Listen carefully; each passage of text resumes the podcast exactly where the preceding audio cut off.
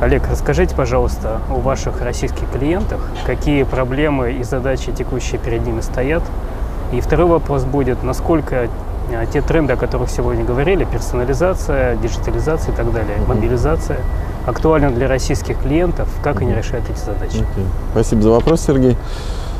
Про наших клиентов, если говорить, если говорить о непосредственно категории телекоммуникаций, то есть у нас недавний опыт работы с клиентом Ростелеком. Э, задача непростая, потому что это, по сути, государственная компания, но, тем не менее, работает, работающая в такой высокотехнологичной сфере.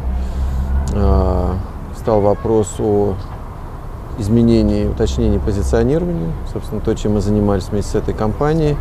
Понятно, что мы анализировали как бы, текущую ситуацию, смотрели на ключевые проблемы компании на сегодняшний день, сильные стороны, на амбиции руководства, где они видят компанию буквально через там, 5 и даже 10 лет.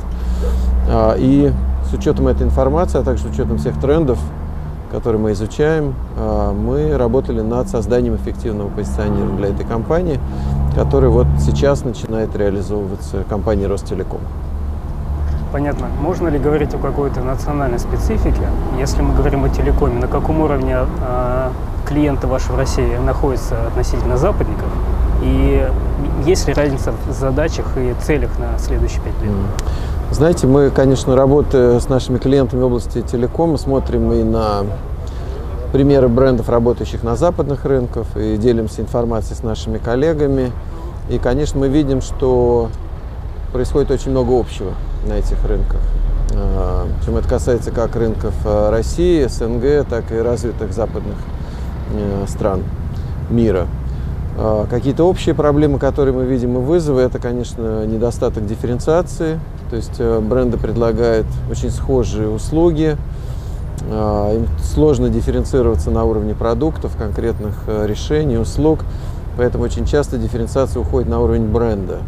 Но даже на уровне бренда в основном это выливается в так, то, как бренд выглядит, каким образом он говорит – но отсутствует какая-то более значимая разница, которая могла бы дифференцировать э, бренды клиентов и создавать для потребителей такой узнаваемый уникальный опыт, а не просто узнавание с точки зрения какого цвета или с каким слоганом выступает тот или иной бренд. И эту проблему мы видим, честно говоря, во всем мире. Наверное, это связано отчасти с уровнем развития технологий, предложений продуктов и услуг на сегодняшний день. И, конечно, компании пытаются как-то решить эту проблему за счет э, нахождения уникальных продуктов, услуг. Здесь, конечно, гонка технологий играет большую роль. Кто-то пытается найти новые технологии, быстрее ее внедрить, предложить своим э, клиентам. Но, конечно, роль бренда тоже является очень важной, и многие компании задумываются о том, а в чем основная идея их бренда и как, через что они будут реализовывать ее так, чтобы потребители это реально чувствовали, ощущали, чтобы бренды конкурировали именно ценностями, идеями и смыслами, mm-hmm. а не просто, так сказать, цветом своего логотипа. Э, из тех перечисленных э, пяти, наверное, направлений дизраптив, да, прорывных, mm-hmm. что можно применять в России, соответственно, для телекома? Куда смотрят ваши заказчики? Mm-hmm. Ну, безусловно, первый прорыв, о котором мы говорили, это новая эра цифрового потребления, конечно, уже касается очень серьезно всего телекома. В частности, возможность получать услуги одним кликом, проверять свой статус, э, подключать новые услуги и так далее, и так далее. То есть большое количество этих услуг уже доступно абонентам сегодня, и это получает только более широкое распространение, как мы видим. А, такие темы, как простота, удобство, становятся уже базовыми, угу. да, базовым требованием потребителей. И бренды стараются удовлетворить эту потребность, э, пока, так сказать, э, тем образом, которым они могут это сделать. Но мы видим даже на уровне заявлений брендов, да, что начинает звучать эта тема, как простота и удобство угу. у конкретных брендов. Хотя мы понимаем, в принципе, эта тема касается не только телекома. Мы видим это то же самое в банковской сфере, которая тоже проходит через серьезный процесс э, трансформации. И, по сути, все э, категории продуктов и услуг, так или иначе связаны с технологиями, ставят простоту, удобство, угу. интерфейс, взаимодействие, по сути, во главу угла. То, что мы видели сегодня в рамках этого прорыва, как бы уже актуально сегодня и получает дальнейшее, скажем так, продолжение. Понятно. Если говорить в целом о ваших клиентах в России, не только в секторе телекома, понятно, mm-hmm. что это один из передовых да, на острие технологического развития. Какие еще сектора э, рынки наиболее восприимчивы вот этим дизраптив технологиям? И, соответственно, как они на это реагируют? Что готово и что уже планируется? Okay. Ну, мы работаем с разными клиентами в разных э, категориях. Безусловно, мы, например, работаем с производителями стали. Uh-huh. А, и это, несмотря на то, что это такая отдельная индустрия, да, связанная с корпоративным B2B сегментом, но современные технологии имеют огромную роль и в этом сегменте. Ну, с точки зрения нашего разговора, наверное, мы их коснемся чуть меньше, но если говорить о потребительских категориях, то, конечно, банковская сфера является одной из таких, в которой современные технологии начинают применяться mm-hmm. уже сегодня и будут иметь все больше и больше возрастающее значение. А, банки, по сути, сегодня, наверное, самый большой рекрутер на рынке с точки зрения IT-ресурсов и технологических ресурсов. Трансформация происходит из, из банков в какие-то IT-системы, IT-компании, как говорил Греф. Но... Ну, и, есть много подходов, и есть взгляд на то, как именно будут трансформироваться банки, какие услуги будут оцифровываться, mm-hmm. как будет сокращаться доля традиционного ритейла для банка, что и как и с какой скоростью будет уходить в цифровую среду. И все передовые банки на российском рынке, ну, конечно, начиная со Сбербанка, ну и многие другие, начинают думать об этом, и мы работаем в том числе с финансовой сферой, у нас есть опыт работы со Сбербанком и с другими клиентами, и мы видим, что это становится очень и очень важной, востребованной темой. Безусловно, некоторые компании думают о том, как создать э, решения, связанные с маркетплейсами, uh-huh некоторые компании пытаются расширять максимально свою партнерскую сеть и предоставлять большое количество услуг, в том числе и напрямую не связанных с финансовым сектором своим клиентам, но в очень удобном, простом интерфейсе, который бы облегчал жизнь простому пользователю.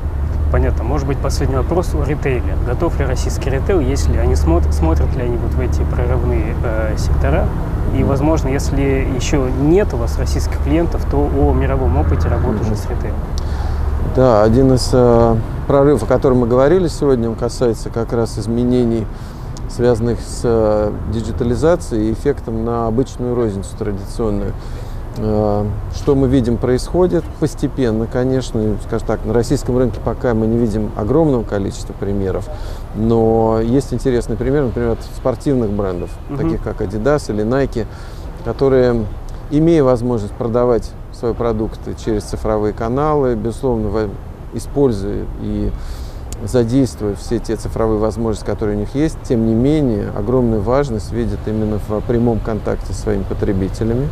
Мы видим, что такие суббренды, как Nike Run Club, набирают все больше и больше популярность. Mm-hmm. То есть, по сути, можно говорить о э, трансформации традиционного ритейла. В данном случае для Nike или таких брендов, как Adidas, это является, собственно, новой ритейл-средой, в которых происходит прямой контакт с потребителями, в котором все те ценности, заявляемые компанией, могут быть воочию сказать, увиденными испытанными потребителями. Понятно. Вы говорили о трансформации физического пространства магазинов, а так как они приобретают новую ценность. Вот, может быть, что-то об этом можете рассказать подробно? Безусловно, это практика, которая имеет место уже на рынке в течение последних нескольких лет. Это в целом переосмысление роли ритейла. Угу Безусловно, с одной стороны, это роль флагманских магазинов, да, в которых э, потребителя непосредственно погружают в атмосферу бренда, начиная с истории, ценностей, э, новых разработок и инноваций. Потребитель все это непосредственно может испытать, потрогать и почувствовать. Э, это флагманские магазины. Еще одним примером, еще одним примером может служить та же финансовая сфера, о которой мы говорили сегодня. То есть в целом меняется подход к тому, как потребители будут чувствовать себя, за какими услугами, прежде всего, они приходят а, в банковское отделение и как они общаются с представителями банка. Да? То есть мы уходим от такого одностороннего контакта, от, скажем так, массовых очередей к, например, к теме более внимательного отношения к потребителям, к режиму общения скорее консультирование да, и общение некого на равных между консультантом и клиентом, который приходит э, в магазин, а также возможности более точно, полно понять, какие услуги предлагаются потребителям и какие преимущества они несут в себе. Понятно. Олег, спасибо большое.